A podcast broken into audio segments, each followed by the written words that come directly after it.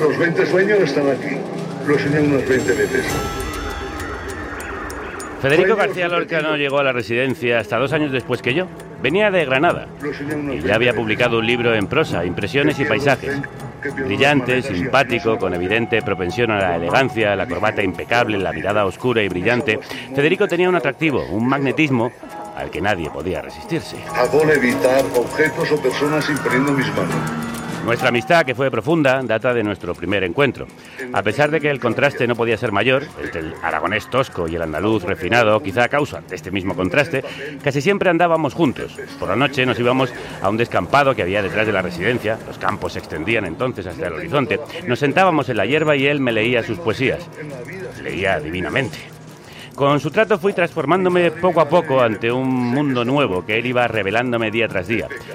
Alguien vino a decirme que un tal Martín Domínguez, un muchachote vasco, afirmaba que Lorca era homosexual. No podía creerlo. Después de la cena dije a Federico en voz baja, vamos fuera, tengo que hablarte de algo muy grave. Un poco sorprendido, accede, nos levantamos, nos vamos a una taberna cercana. Y una vez allí digo a Federico que voy a batirme con Martín Domínguez, el vasco. ¿Por qué? Me pregunta Lorca. Yo vacilo un momento, no sé cómo expresarme y a quemarropa le pregunto. ¿Es verdad que eres maricón? Él se levanta, herido en lo más vivo, y me dice... Sí, ya hemos terminado. Y se va.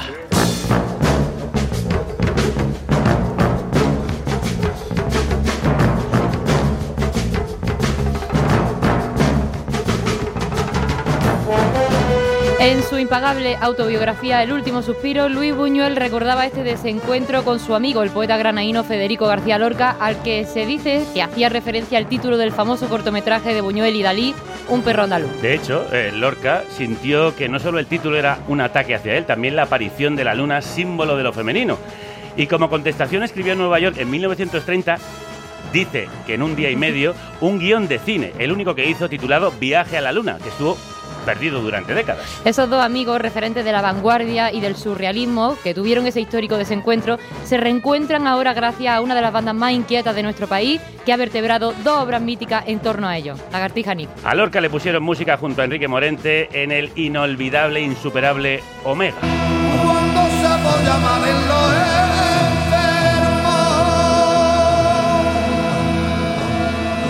Y ahora es el turno de Buñuel en El perro andaluz. En la undécima una membrana de vejiga de puerco reemplaza la mancha. Nada más tomar la jirafa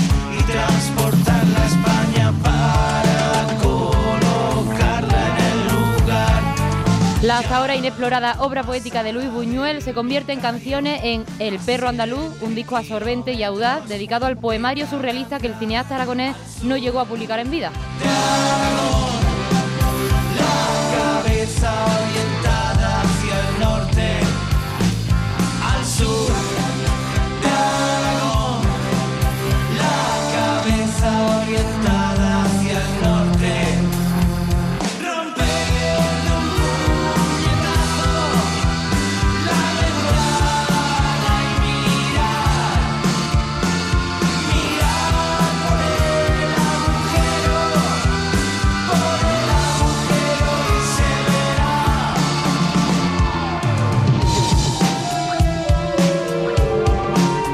Cualquier excusa es buena para traer a nuestros queridos lagartija Nick a carne cruda para hablar de surrealismo, de espejismos, de sueños y de esa Andalucía mágica eh, donde el rock se da la mano con el fandango, la jota aragonesa, con el foxtrot y la síncopa.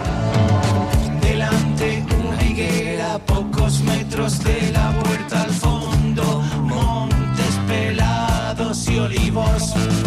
Tal vez en ese momento casa con los pies desnudos al sur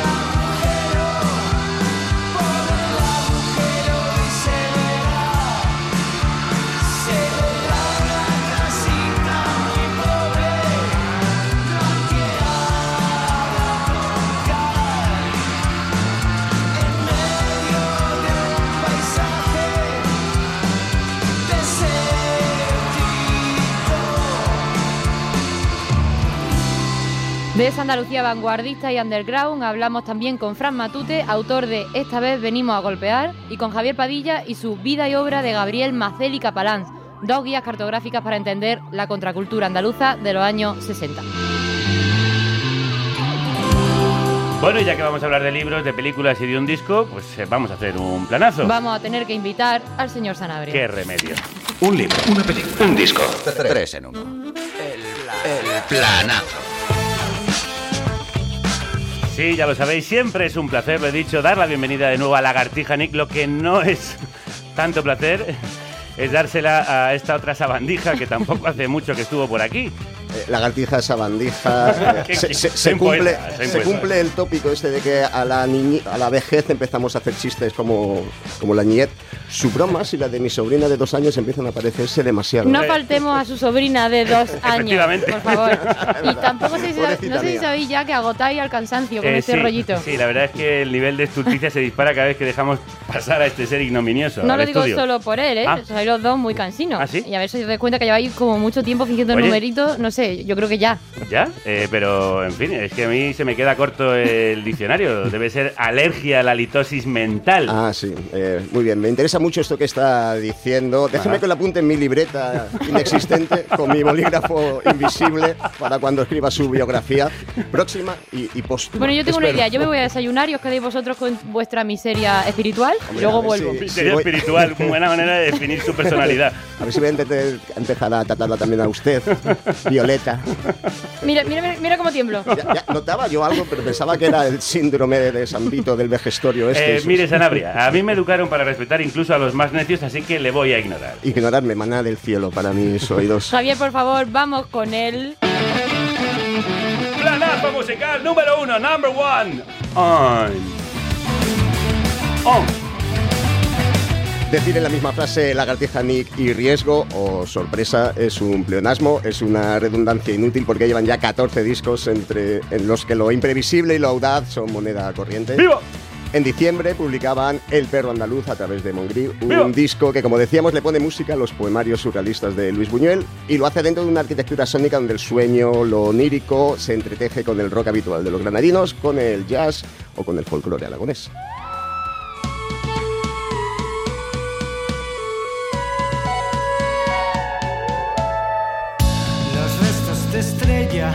Que quedaron entre tus cabellos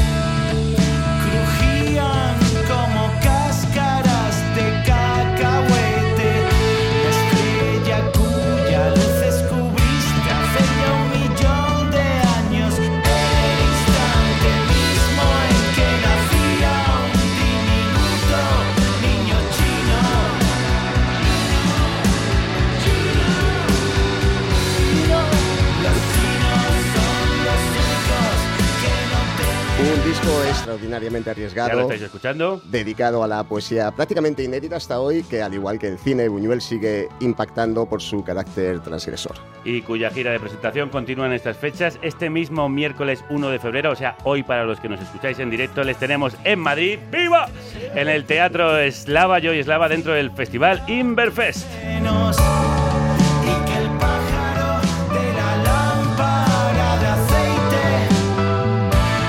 El 10 de febrero, Lagartija Nick estarán en el Teatro del Musical de Valencia y el 24 de marzo en la Sala Apolo 2 de Barcelona. Y ahora mismo están aquí en la República Independiente de la Radio, Antonio Arias, Juan Codorniu, crudos días. Miau, miau, miau, miau, miau. Bueno, ha venido también el gato andaluz, ha venido el perro y el gato andaluz. Perro y gato, como el perro y el gato. No lleváis como el perro y el gato, Antonio y Juan, que lleváis toda la vida colaborando. La música es el amor, la música es la hermandad, la música es el Es como grupo. aquel que dice, tu perro parece un gato. Y dice, pero si es un gato. Y dice, pues tu gato parece un perro. Bueno, parecía un gato y a veces era un perro, Luis Buñuel, y viceversa. ¿Por qué hacerle ahora este homenaje? ¿Por qué convertir su poesía en música? ¿Por qué después de Lorca Buñuel? En 2017, en un festival en Albacete, se llama Vicina, es muy conocido, nos propusieron musicar imágenes de películas de Buñuel. Enseguida acudimos a internet, porque si había hasta la residencia de estudiantes algún poema tendrá, yo, yo no los conocía, nosotros tampoco. Y ese vínculo que crean esos poemas, porque si alguien no los conoce, los reconoce, ese vínculo es el que, el que nos sorprendió a nosotros mismos, el acercarnos primero con atrevimiento, ¿no? porque Buñuel ya criticaba mucho la música incidental en las películas, pero, eh, pero el descubrimiento, el asombro que nos proporciona, eh, nos dejó un poquillo pasmados en aquel tiempo. Aparcamos el disco, porque hasta para nosotros era un poco extraño, ¿no? Lo del eh, el coito, eh, tal, todo lo que habla en el poemario, ¿no? Que sublima todo el subconsciente, el anticlericismo. Todo eso era algo que no habíamos tratado, evidentemente, nunca. Y era como una provocación, porque no lo habíamos hecho eso nunca, pero al mismo tiempo, hasta para nosotros era un poco extraño. Hasta que no conformamos, digamos, lo que eran las dos influencias del disco principal, la música que habéis comentado del año 20 y la música aragonesa, es cuando ya dijimos, lo tenemos y creemos que a él también le puede gustar. Sí, hablando de la música aragonesa, eh, el inicio de este tema, cuando empiezan los tambores, yo me, me he situado en Calanda, allí, de golpe, Exactamente. la tierra de Tenemos Buñuel. como proyecto de futuro con una agrupación de tambores de Calanda y 40 Marshall hacer algo así tipo wagneriano, ¿no? Eh, con guitarras. Pocos Marshall me parecen, Juan. 40 solo. Es para luchar con la, con la, con la barbaridad que Claro. forman, ¿no? El estruendo que tan grande que forman en Calanda, ¿no? Con, Con lo- con- Dicen que donde estuviera Buñuel, en cualquier parte del mundo, el día de la rompida, donde empiezan los tambores a tocar, él se ponía mirando a Calanda con su tambor en el O balcón. sea, eso es lo que tiene la culpa de que, se quedara sordo, no de la música incidental. El, el culpable no era yo. Esa faceta poética de Buñuel era prácticamente desconocida, lo contabas tú, y hasta ahora lo cierto es que escuchándola en El perro andaluz, como que visualizas las imágenes de ese periodo surrealista. ¿Os pasó lo mismo al leerlas? ¿Os asaltaron esas imágenes tan singulares?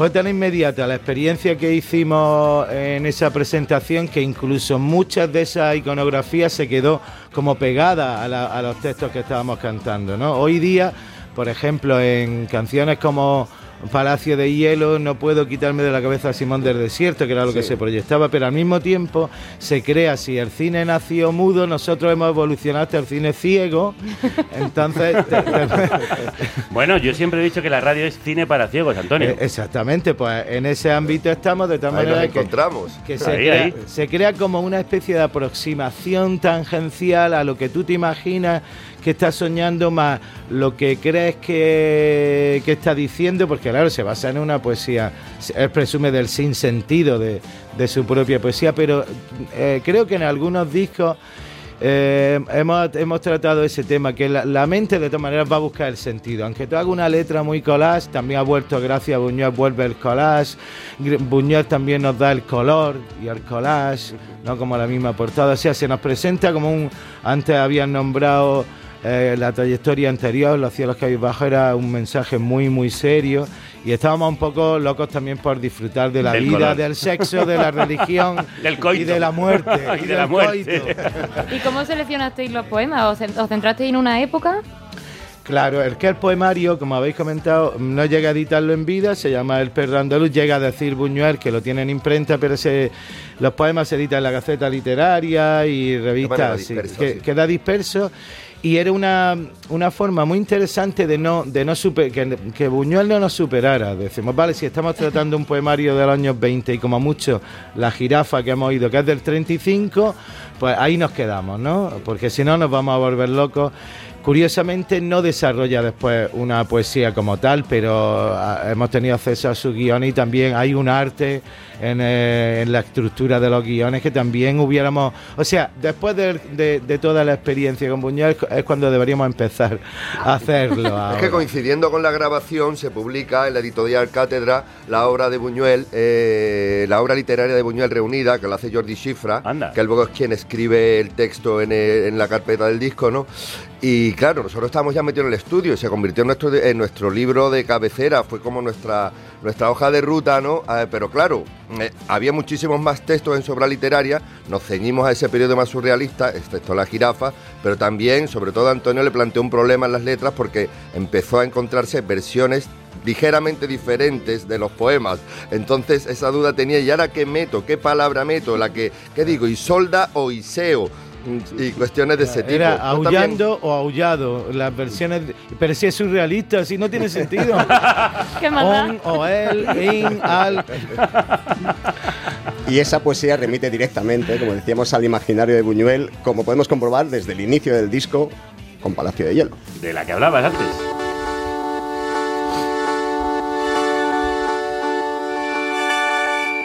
Los charcos formaban un dominó decapitado de edificios de los que uno es el torreón que me contaron en la infancia, de una sola ventana tan alta como los ojos de madre cuando se inclinan sobre la cuna.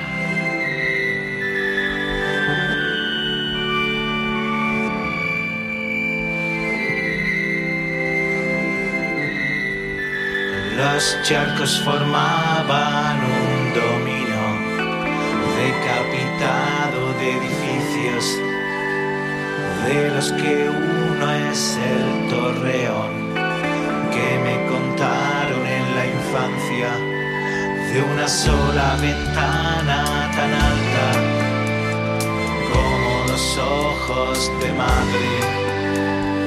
Cuando se inclinan sobre la cuna,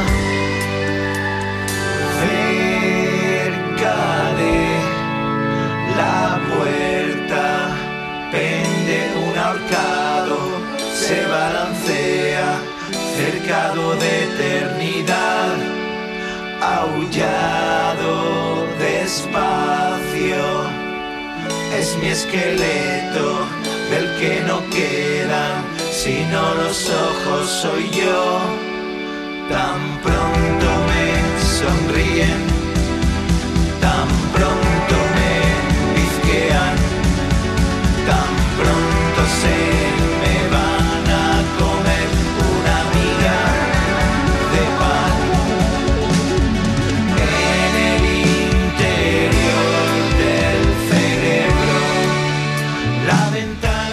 cuesta a mí interrumpir los Sí. temas de lagartija, me cuesta, me cuesta. No pasa Encima si están cantando a Buñuel me cuesta más todavía.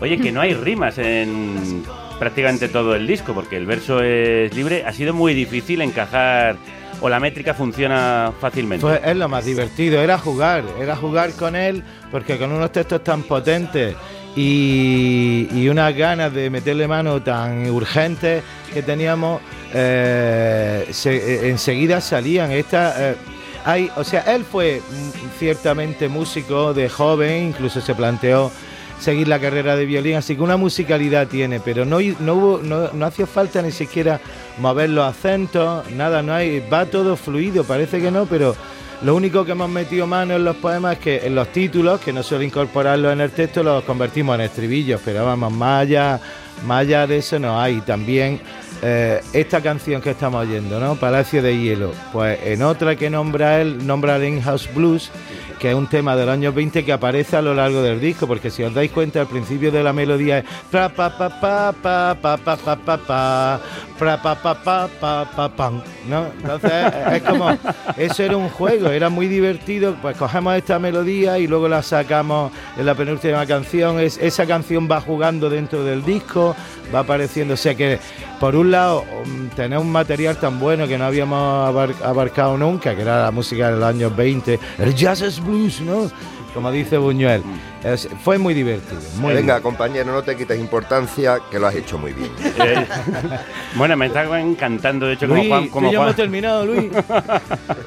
Me estaba encantando cómo miraba Juan a Antonio cuando hacía pa, pa, pa, pa, pa, pa, pa, pa, pa, pa. ¿Cómo habéis hecho la música, Juan? Eh, bueno, eh, como, eh, como siempre, pues va por capas, ¿no? Al principio un trabajo de banda, el, típico trabajo de banda, Antonio tra- empezó a traer temas, empezamos a musicarlos y luego fuimos completando con arreglos orquestales hechos por, por, por David Montañés y luego finalmente pues le queríamos dar una pátina diferente, queríamos, no queríamos caer en los mismos ripios que tenemos nosotros cuando mezclamos nuestros trabajos, entonces lo externalizamos, como se dice ahora. lo externalizamos a David eh, Soler y a Marcel Vallés, ¿no? Ah, qué bien. Y ellos, eh, si ya le faltaba mm, poca locura o poco surrealismo al disco, ellos con- le dieron una vuelta de tuerca más, ¿no? Por eso, mm, eh, me empezaron a meter como perros y gatos por ahí, por eso como tal como hemos empezado la Muy bien, entrevista, muy bien, muy bien. pero le- remite un poco a, a ese tipo de mezcla final que o de producción final que hicieron eh, David y, y- y Marcel, ¿no? Está sonando el Limehouse, Limehouse Blues de Django Reinhardt. Que vosotros habéis transformado en, En varias canciones. en Pájaro de Angustia, por ejemplo, está. aparece, ahí en, en Pájaro de Angustia aparece. Capitán. No me acuerdo. Me acuerdo aún de el Limehouse Blues. Limehouse Blues. Me acuerdo muy bien. Blues es jazz ya, ¿no? Blues. Blues es jazz. Venga, sí. Limehouse Blues. Vale. Esto del año 20. Vale, Lo que bien. pasa es que llegaban a Zaragoza, llegaban... Bueno, es el origen de. el tempo y el, y el ritmo llegaba pervertido, la síncopa.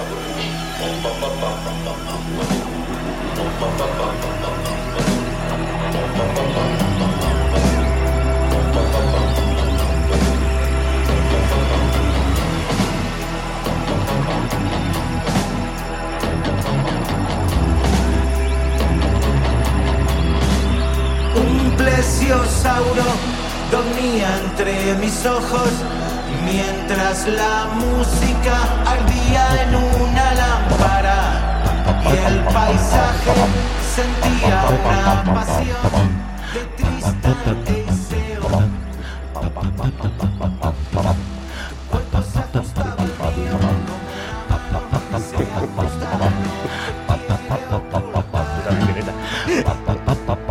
Se Yo quería explicar lo que estaba pasando. A pesar- a- además de que Antonio y Javier están cantando, Juan está está, tocando, Juan. Juan está tocando la base.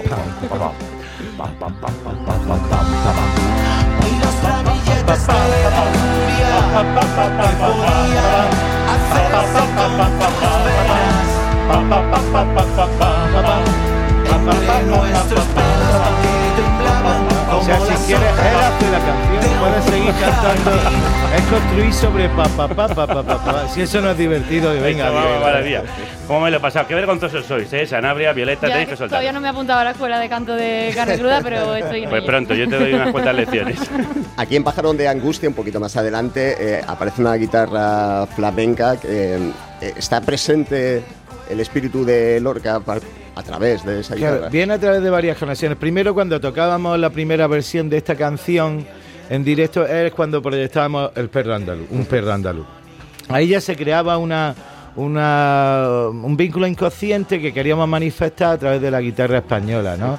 Es la única manifestación de Lorca que hay, digamos, en el álbum, pero también hay unos violines, aunque no se oigan, hay unos violines de Timon Dog, un pedazo de artista que empezó en los 60, trabajó con los Clash, o sea, luego con Mezcaleros, con y entonces a- a- se crea, aunque la- subconscientemente, surrealmente, se crea una lucha entre el violín y la guitarra, si ahora podemos oírla, ves quien encuentra el violín, le, da- le damos una entrada, le damos una entrada, porque antes ha nombrado Juan a los productores David y Marcel, y digo, pero ¿dónde está el violín? Que está el violín, es que Pero en esa, verdad no. pero esa es la magia del arte, Solo Antonio, parece la magia de lo, ahí, de no lo oyes. de lo no dicho, de lo lo no oído.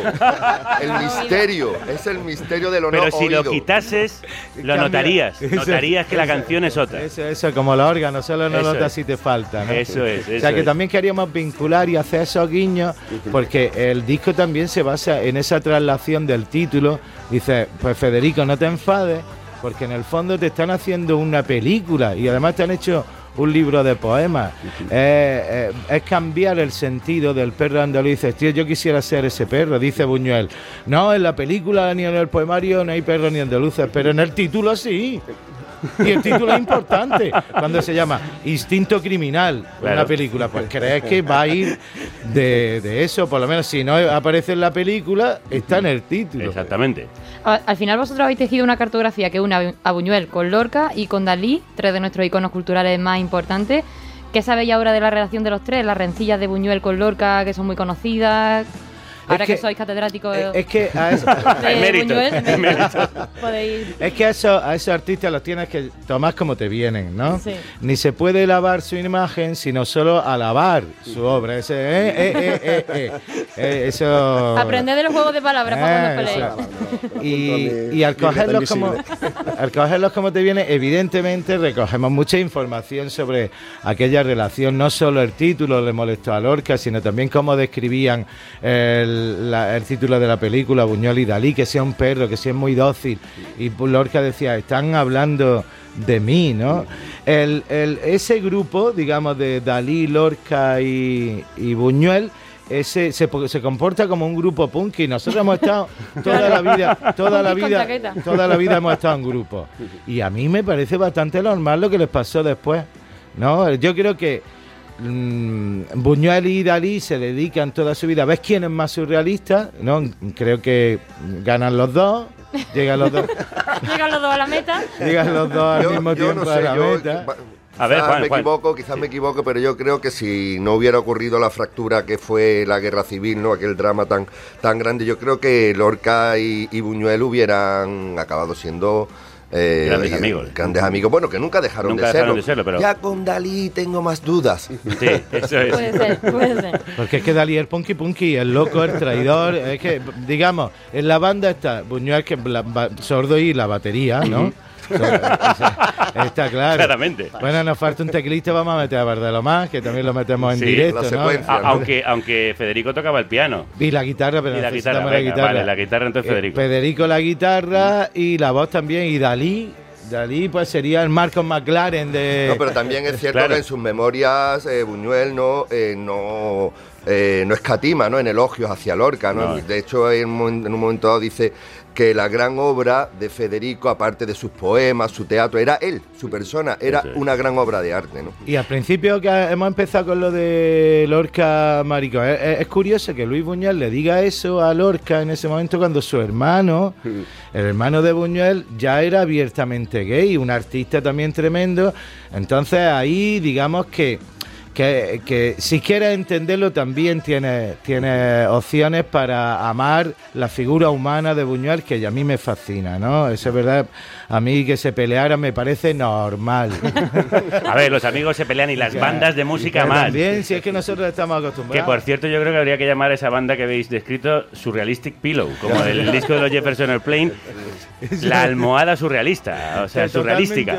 Me parece que sería un gran nombre para ese grupo. Y por cierto, no escatimamos nosotros tampoco elogios hacia Lagartija Nick. ¿Por qué no nos tocáis un tema Venga, de este disco? Venga, vamos, que ya a, estamos vamos a deseando. afinarnos a ver si nuestro resfriado nos permite. ¿Antonio se va? ¿Antonio te vayas? Ah, que va a coger la otra guitarra.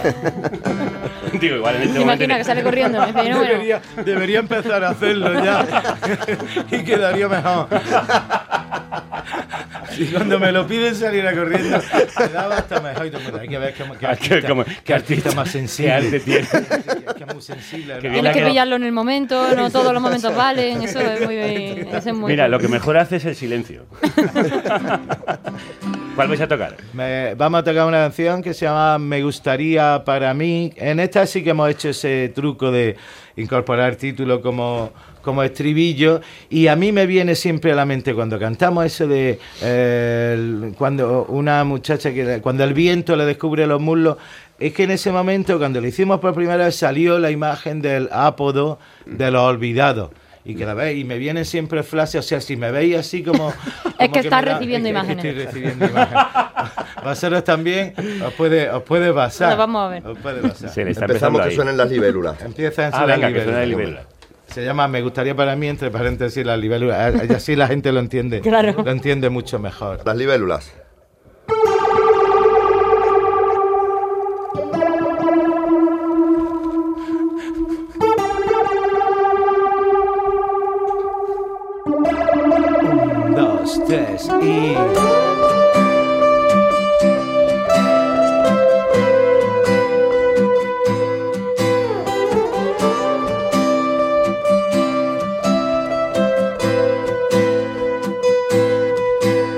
Lágrimas o sauces sobre la tierra. De dientes de oro, de dientes de polen.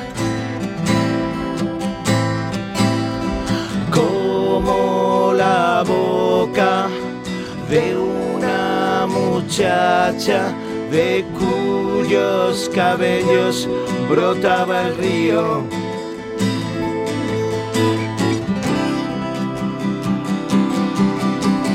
En cada gota un pececillo.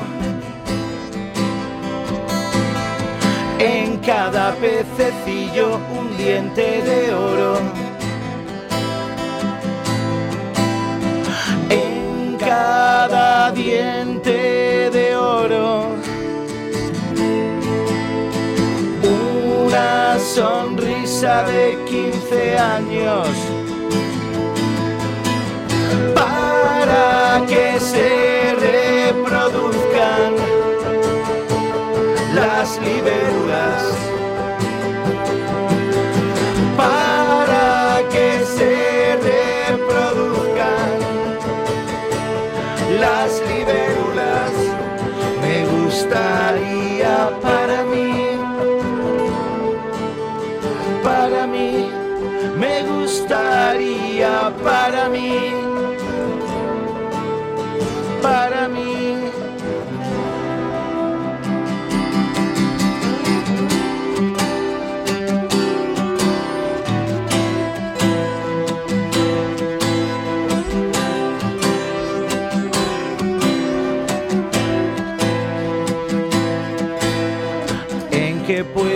Pensar una doncella? Cuando el viento le descubre los muslos en cada diente de oro. Una sonrisa de 15 años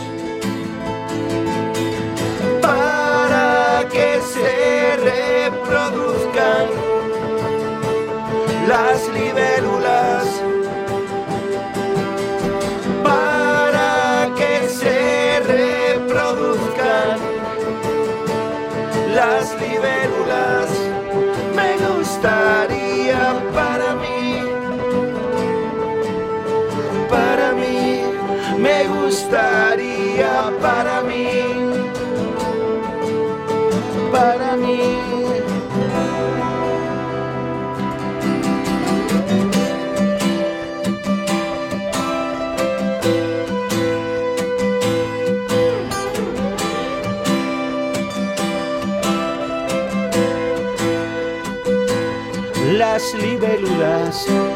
me gustaría para mí. Las libélulas. Me gustaría para mí las libélulas.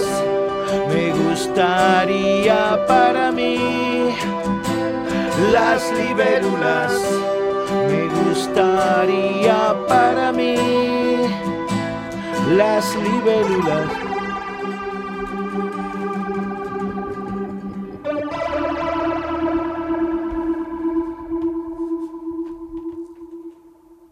Qué grande soy. Vamos, que aplaudo la libélula. Madre de Dios, qué maravilla. Qué bien tocan estos chavales. Qué bien tocan estos chavales. Joder. A ver si forman un grupo. A ver si hacen A algo ver si hacen- donde gira o lo que sea, porque esto hay que aprovecharlo. En cada diente de oro una sonrisa de 15 años. Claro, Pedazo de verso. Ahí eh, se, mm, toda la época mexicana, la pobreza, Sí. la niña de 15 años, el apodo. No sé por qué me viene continuamente esa imagen, es la de también el, el niño apaleando los gallos, Mm. las peleas entre ellos, ¿no? Para que se reproduzcan las libélulas en continuo, en continuo mm, colisión, ¿no? En continuo conflicto. Creo que también el no solo desarrolla ideas en su cine surrealista, más surrealista, la edad de oro, que están, digamos, muchas imágenes dentro del poemario, sino que a lo largo de, de- de cualquier etapa, aunque él, aunque él reniegue de algunas películas, yo no le he visto todavía una que no me guste, que, que pudiera ser censurable, aunque incluso agradezco en la época mexicana que le metieran música por huevo. aunque no le gustase, pero ahí estaba metido.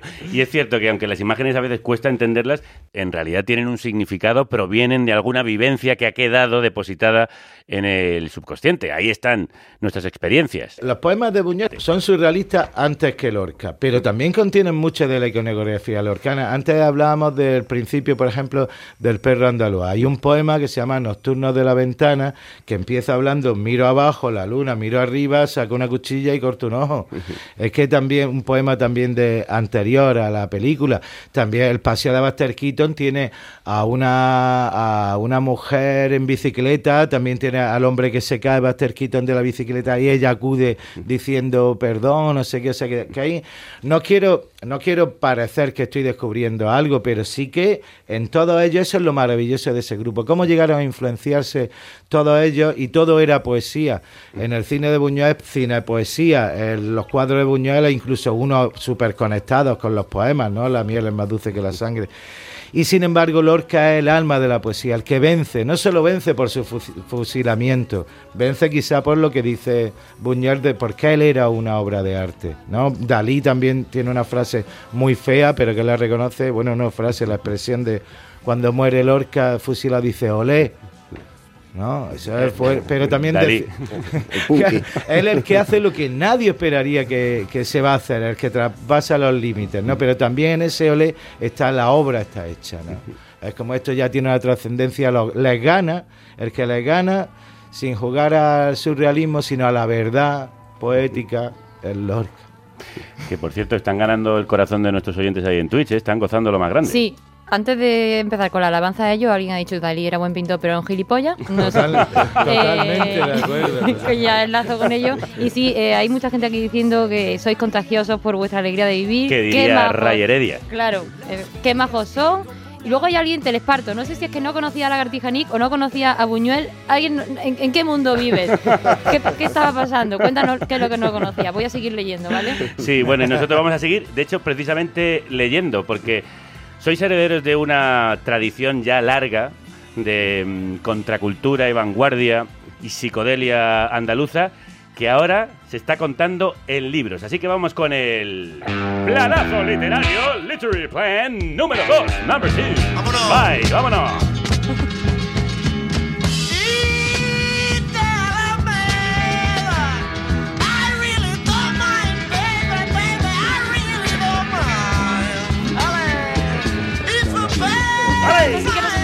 batería o el baile de San Lucho, ¿eh? Ahí sí que... Es que, es que, es que te imaginas que está tocando ahí con una batería Echándole un poco... azúcar a las tortas también. un poco también, un poco también.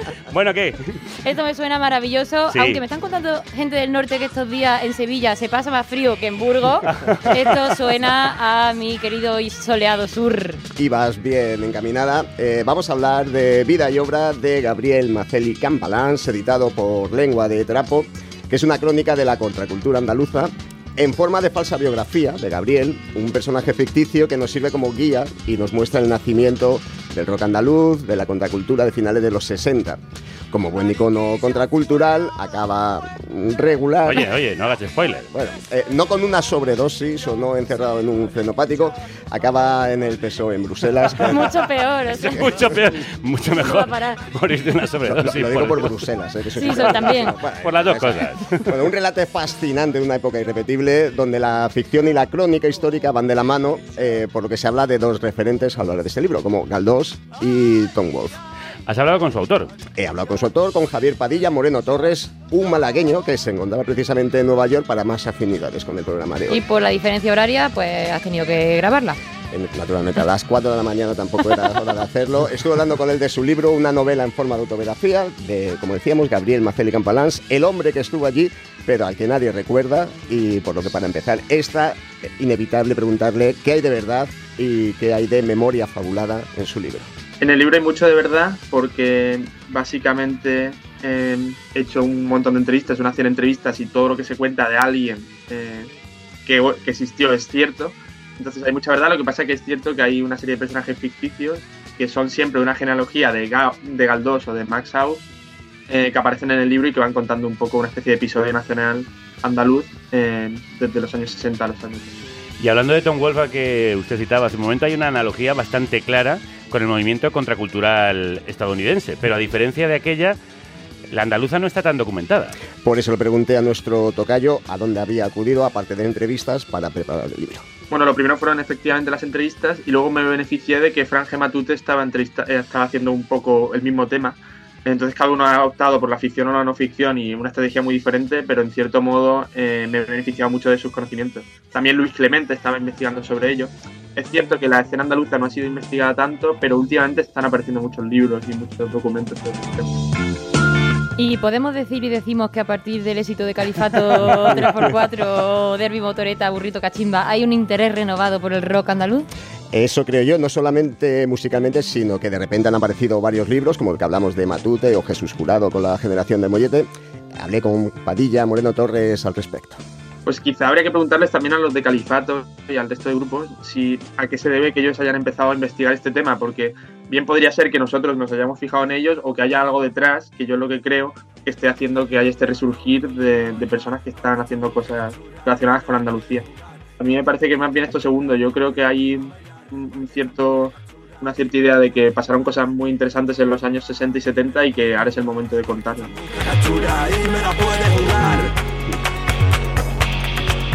Otra cuestión interesante es que el final del movimiento contracultural andaluz eh, coincide justo con la transición. Aquí se cumple esto de que era necesario un enemigo poderoso como el franquismo para que surgiera todo este movimiento. Es evidente que había antifranquismo en una escena tan libre y es llamativo que el movimiento acabase con el felipismo, como explicaba Javier Padilla. Lo que es cierto es que el franquismo hizo que mucha gente que en realidad eran muy diferentes quisieran estar de acuerdo que eran estar contra Franco. Y aparte el franquismo, como era un, un régimen tan represivo, pues simplemente por los pelos largos eh, ya, te, ya había represión. Entonces eso facilitaba que gente muy distinta. A mí una de las sorpresas al investigar para este libro es ver la heterogeneidad ideológica que había entre los músicos andaluces. Porque yo vengo de investigar eh, el ambiente antifranquista de, de Madrid y allí eh, la, la, homogeneidad era mucho mayor. ¿no? Sin embargo, de los músicos había más de todo. Aunque todos eran hasta cierto punto antifranquistas, pero muchos eran antifranquistas puramente, de manera puramente estética. Pero sí, es interesante ver que coincide el fin del rock andaluz y de todo el periodo, eh, básicamente con el 82 y cuando entra el PSOE en el poder. Ya de antes venía cierto declive, pero en realidad el momento famoso es Tiana y todo eso es mitad de los 70, eh, final de los 70.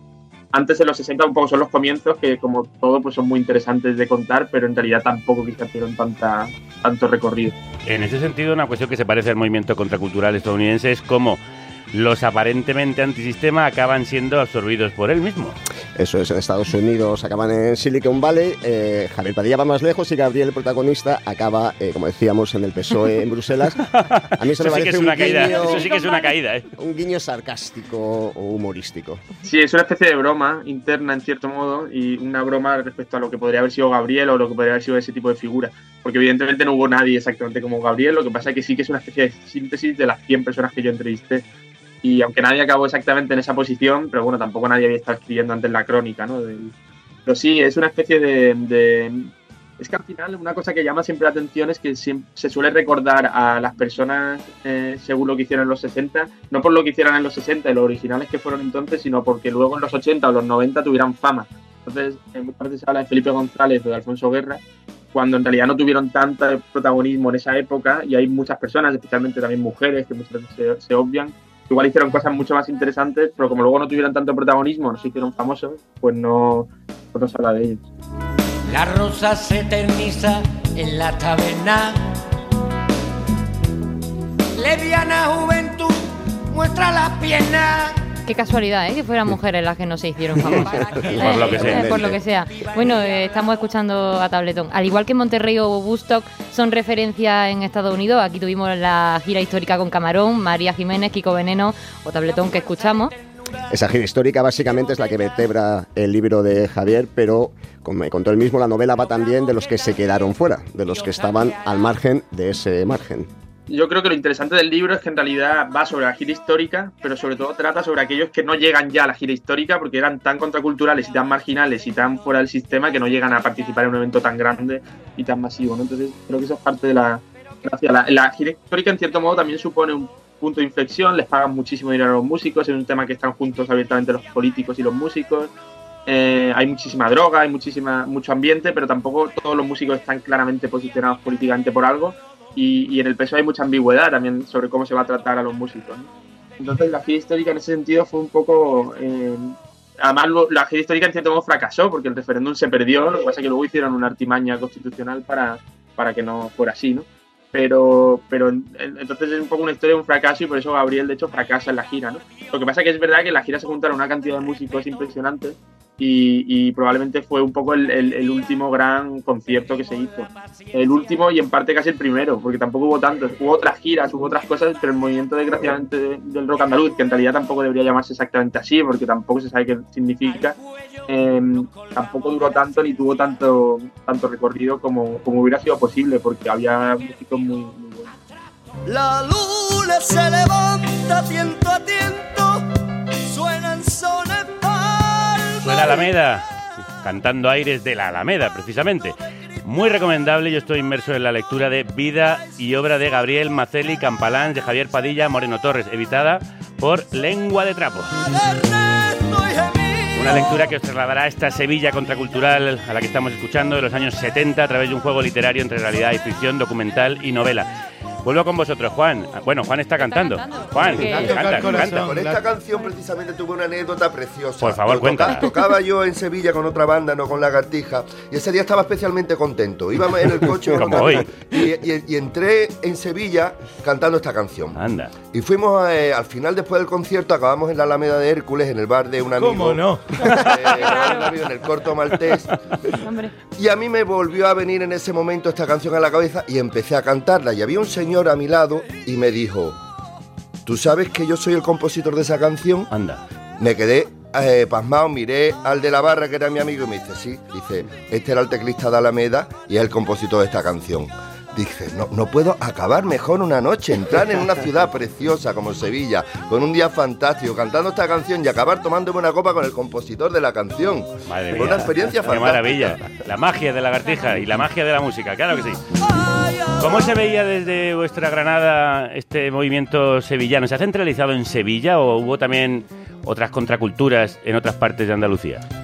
Claro, más bien eso, eh, por ejemplo, en lo que es el ambiente de Granada, el movimiento Canción del Sur, Manifiesto Canción del Sur, todo lo que es el hondismo de Juan de Loxa y todo ese andalucismo, ese es lo que llama el segundo andalucismo, ¿no? Ahora digamos que también se está tratando el tema a través de varios escritores del tercer andalucismo, de ese orgullo patrio de ese soterramiento cultural que queda suspendido en el tiempo, pero que en el fondo lo llevamos.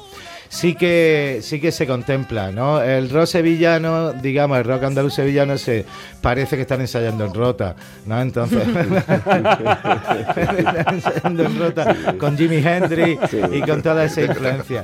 Y diga- ¿Qué cosas tiene, eh? y digamos, y digamos que nuestro rock andaluz con Omega es de, eh, sigue siendo rock andaluz inspirado en esas bandas, Triana, todo lo importante, Smash y todo eso, toda esa herencia la tenemos. En el caso de Granada y lo que me rodeó de principios de los años 80, pues sí, sí, fue eh, enseguida que ganó en Andalucía todos los movimientos artistas muy, muy grandes quedaron eh, la llamada mágica del poder y de lo estable, pues sí que se tragó muchísimo de esa, de esa revolución, pero hay mucho vivo, ¿no? Ese, lo, que es, lo que he dicho del hondismo y el concepto de, de hondismo que es el, el o sea, la vanguardia, una necesidad popular, ¿no? Que digamos ahí la representación más grande también sería Lorca, digamos que ese concepto de no los hondos, el hondismo, la sublimación, la, sub- la sublimación de las vanguardias a través de una necesidad y una expresión popular, que yo creo que eso sí sigue, es elemento común. Pues a- hablando de eso, el planazo literario, en este caso es doble, porque al mismo tiempo que la novela de Javier Padilla se ha publicado un ensayo que, que él cita, de hecho, en el prólogo de su libro y en la entrevista.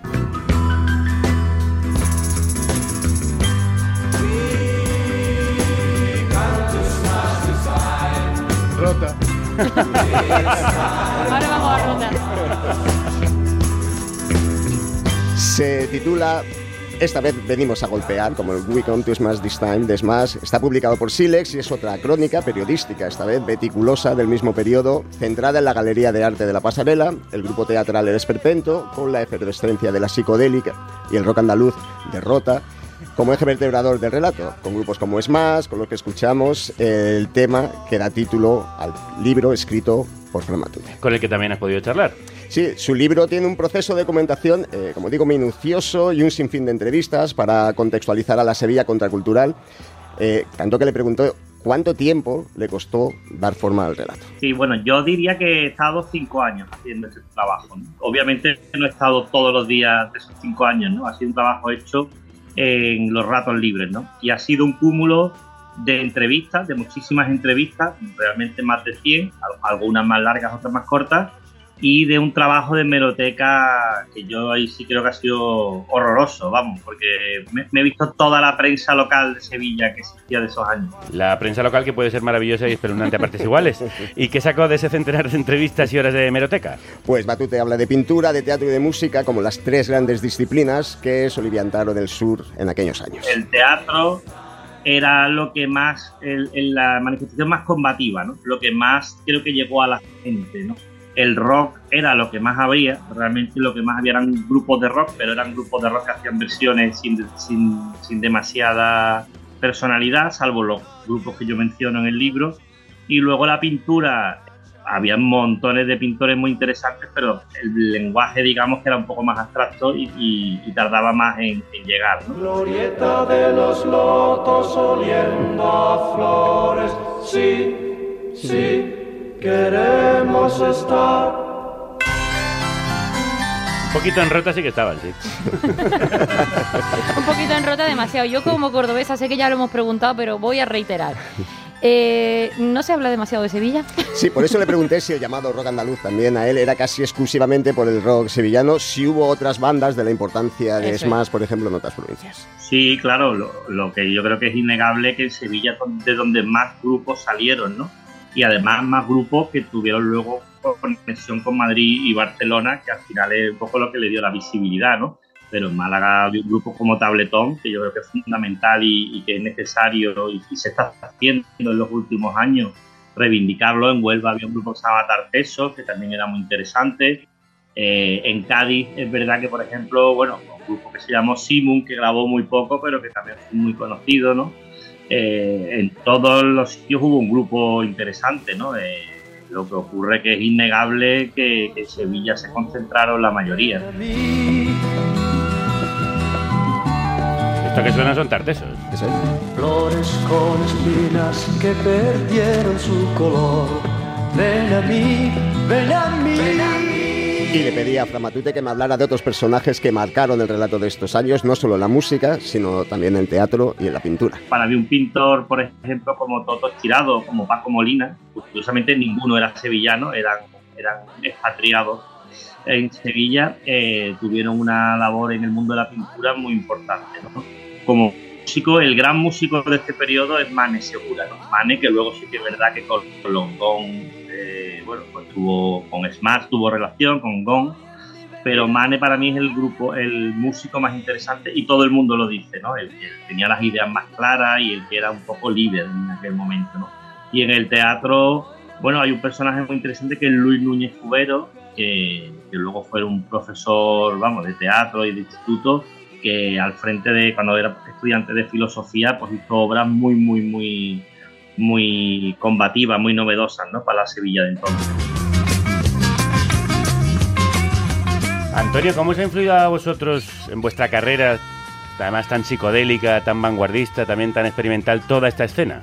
Pues muchísimo, porque el impacto que es un grupo Fíjate, como- estamos escuchando a Manolo Sanlúcar con, y Claro. Agujeta con Smash. Manolo Sanlúcar que murió este verano, por cierto. producciones de aquella época marcaban todo, eh, Hijos del Agobio, fuera los discos estos que movían los hermanos mayores y que te los dejaban, los de Alameda, Medina Zara, todo esto es más. Bueno, había también tengo, tú que eres de Córdoba, tengo un disco de un grupo que se estableció en Madrid, se llama All and Nothing, que hicieron una canción que se llama Tiento, que es súper flamenco rock andaluz. All and Nothing. All and Nothing, muy, muy difícil de, de pillar. Pero se cayó está tu en mano. internet. Pero sí, claro que nos marcó y para mí, yo recuerdo para sacar desde niño todas las canciones de, de Triana, ¿no? Tú también recordarás, Juan, que también es un gran apasionado, pero no solo el rock andaluz, para mí también es los discos de Manolo Sanlúcar, El Caballo Negro, el rock andaluz, las producciones de su hermano Évora, ¿no? Isidro Muñoz, Sacromonte de Enrique Morente también es rock andaluz. Creo que la única manera de valorarlo es ampliar un poco el espectro, ¿no? Y, y- y verlo en su dimensión. Por supuesto que el fuego se prendió en Sevilla. Absolutamente, pero también el fuego se extendió hacia ciudades como Granada y hoy se extiende incluso hasta Valencia, porque hablando de planazos, también el Museo del Carmen de Valencia los tiene muy buenos. El Centro del Carme Cultura Contemporánea de Valencia presenta Vía Líquida, la obra Flujo de Rubén Tortosa. una exposición en la que el artista abre un canal de comunicación entre el arte, la tecnología y los elementos. Todo comienza con una interacción. A través de un código QR puedes escribir un mensaje Tus palabras viajan virtualmente a través de la red. y se convierten en gotas que llenan 16 pañuelos de látex suspendidos en el techo. Cada gota se vierte en un recipiente que acumula el agua. Así se forman ondas que se expanden y reproducen remotos paisajes sonoros que se amplifican por toda la sala. Al final de la visita, los mensajes encapsulados en el agua caen impresos como lluvia de papel para que puedas recogerlos y guardarlos. Vía líquida hasta el 19 de marzo de 2023. Agitación cultural en el corazón de Valencia. Centre del Carme Consorci de Museus, Generalitat Valenciana. Pues también suena esto bastante surrealista, ¿eh? un buen viaje. Sanabria, en un programa dedicado a Buñuel, ¿no va usted a meter un planazo cinematográfico? No me sea impaciente, viejales. ¿Cómo se nota que le aprietan a la muerte? Vamos con Lo el... que me ha dicho. Planazo fílmico número 3, number 3, right. Esa, esa sí, esa sí me hubiera gustado. Claro. Si volvieran a hacer con son de vago, usted no hace nada. Usted llega al estudio, a las 8 de la mañana lo maquillan, molesto, pero en fin, me pagan bien, lo dejo. Luego me siento, llega el director, me dice, está un gran plano. Usted diga, no, por el momento no voy al baile. A ver, cámara, por el momento no voy al baile. Un gesto, un demasiado gesto. Dígalo usted sin gestos. Segunda toma. Por el momento no voy al baile. Demasiado actuado. Tercera toma. Por el momento no voy al baile. Bien. A salir del mundo. Del mundo. Así dirigía Luis Buñuel. Estamos escuchando a los Pixies con el famoso I Am Shen Andalusia, que yo estuve toda la vida sin saber lo que decían las las letras por la primera vez, luego me sorprendió. Antonio le pasa igual. ¿Qué dice ahí? Coño, decía, soy un perro andaluz. Claro. Bueno, naturalmente el planazo hay que hablar de Buñuel, es imposible una obra tan inabarcable resumirla, pero básicamente tenemos las tres etapas, la etapa surrealista de la que cantáis eh, pues el perro andaluz, la edad de oro, incluso el documental de las urdes lo podíamos meter eh, aquí. Y luego tendríamos la etapa mexicana con otra de las grandes películas de la que hemos hablado, que sería Los Olvidados. Y también tenemos incluso la francesa, ¿no?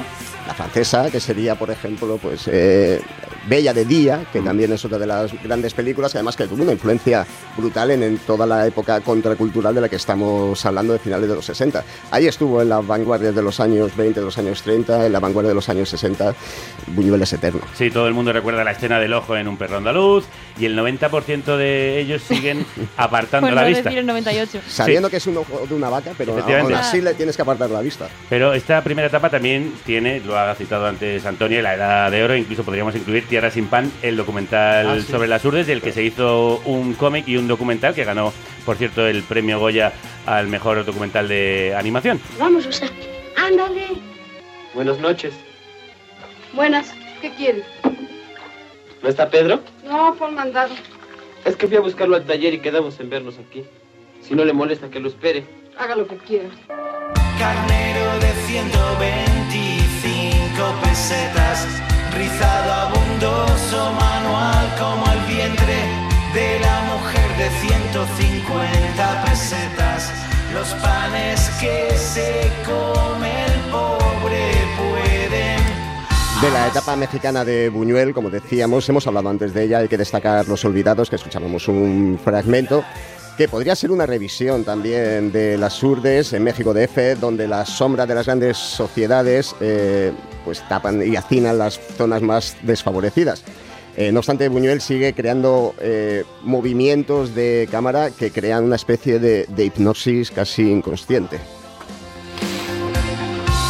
Los Olvidados que fue venerada por la crítica, pero la reacción del público de México fue abiertamente hostil, algo que se repitió en varias ocasiones, como en el estreno de Viridiana, que tan nervioso puso al Vaticano y que no se estrenó aquí en salas hasta el año 76. Y hablando de la etapa francesa, Ah, la misteriosa Henriette.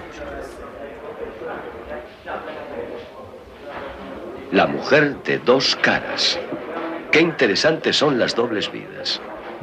¿Te lo ha dicho René? Sí. ¿Por qué lo hace? Por dinero, simplemente.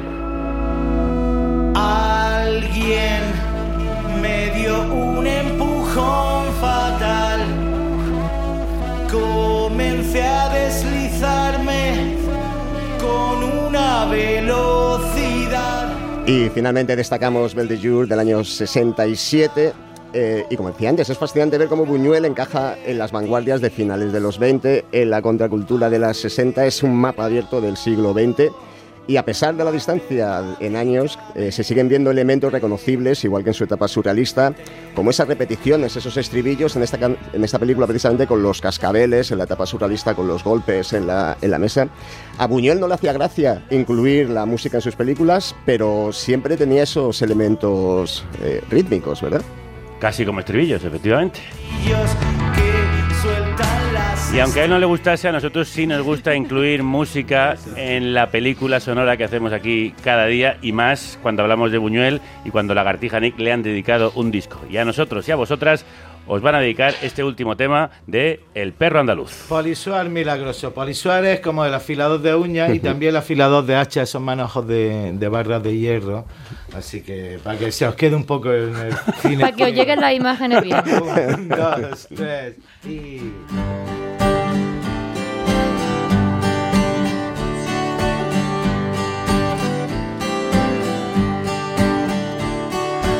invierno caen al mar los gritos de los semáforos, acribillados de viento y de crucifixión. Un barco puede naufragar en una gota de mi sangre, de mi sangre cuando cae sobre el pecho de una marquesa Luis XV de espuma partida como el valle de Josafat. Desespera la raya de mi cabeza mientras Cristo condena a la Virgen María en el peinador blanco.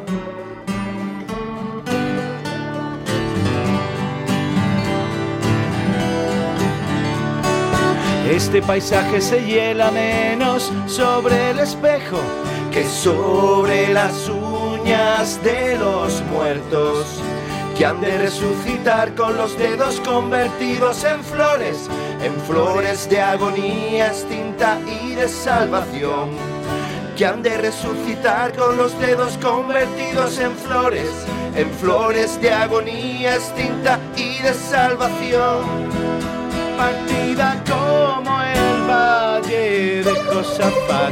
Desespera la raya de mi cabeza mientras Cristo condena a la Virgen María en el peinador blanco. Dará un pedazo de pan a todos los condenados y un pájaro de caricias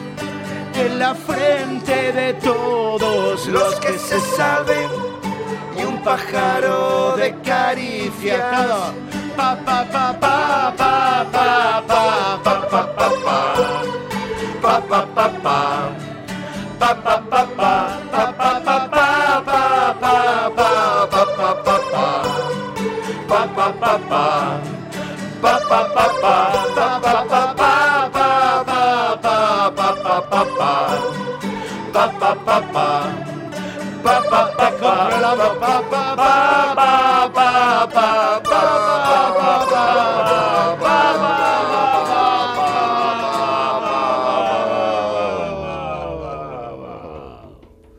pa ¡Qué maravilla! Bueno, ¿y esto cómo se ve luego en directo? Aparecen las imágenes. Claro, tenemos un, un cierto espectáculo diseñado por Cube que ya hicieron los cielos cabizbajos basado en el descubrimiento, nacimiento y del cine, ¿no? Sobre hay una pantalla en la que Uriol mezcla imágenes de lo que nos gusta encerrar esos personajes esa noche, ¿no? Imágenes de Bar de Lomar con Ah, textos de mm. Buñuel, imágenes de Buñuel con textos de Lorca, etcétera. Y por no- y sobre nosotros la iluminación es tenue para que todo se disfrute bien y son proyectores de Super 8. Todos funcionan. Muy bien. Todos Todos funcionan. proyectores de Super 8, Pero, qué claro, maravilla. Es un arte vivo. Nosotros estamos quemando Ciudadano Kane, que son copias muy raras. O, Imagínate, en Super 8 Ciudadano Kane completa. Claro, porque Y- se van quemando las películas van que emiten quemando. los, los- entonces, Claro. involuntariamente, no es pretendido, Claro, pero claro, claro. Entonces la Bueno, como el arte, que es efímero, se va quemando. Claro, se va quemando, se va quemando, se va quemando. Pa- Y sobre nosotros nos vestimos un poquito más claritos para intentar que se nos reflejen esas películas, ¿no? Así que si la gente ve que se para una que está bien, Tiene pero que que, ser se parado, tiene que ser así. Tiene que ser así, tiene que ser así. Y si queréis verlo, podéis hacerlo hoy en el Teatro Joy Eslava. Con la invitación especial de Carmen Linares. ¡Hala! Sí, que Guay. cantará con nosotros. Y Edu Pacheco a la guitarra española. Otro perro, que suene el perro. Este 1 de febrero en Madrid, el 10 en Valencia en el Teatro del Musical y el 24 en Barcelona en la Sala Apolo 2.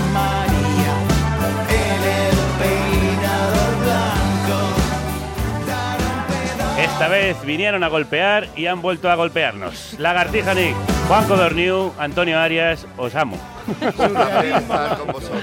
¡Viva el surrealismo! ¡Viva el mágico! ¡Viva! ¡Viva el surrealismo mágico! ¡Viva! Y nosotros mañana vendremos con mucho realismo, nada mágico. Nada Un repaso a la actualidad con el mejor nido de rojos y de rojas. No le va a decir adiós a su. A él No, no, no le dice que le ama. Ya, ya me voy yo. Vaya saliendo sin hacer ruido. Que perdemos la forma. Pero Bueno, sí, no dejéis de escuchar Carretera Perdida, el podcast de este mangurrián. Hacedlo. mañana volvemos con un nido de rojo con Ana Parda de Vera, Bob Pop y Pablo Lorduy. Uy, Toma ya. vaya, vaya terna. Casi, casi, casi tan buena como el dúo dinámico que hemos tenido de aquí. Hasta entonces, Que la radio. os acompañe. ¡Viva la Nick! ¡Viva el surrealismo mágico! pa pa pa pa pa pa pa pa pa pa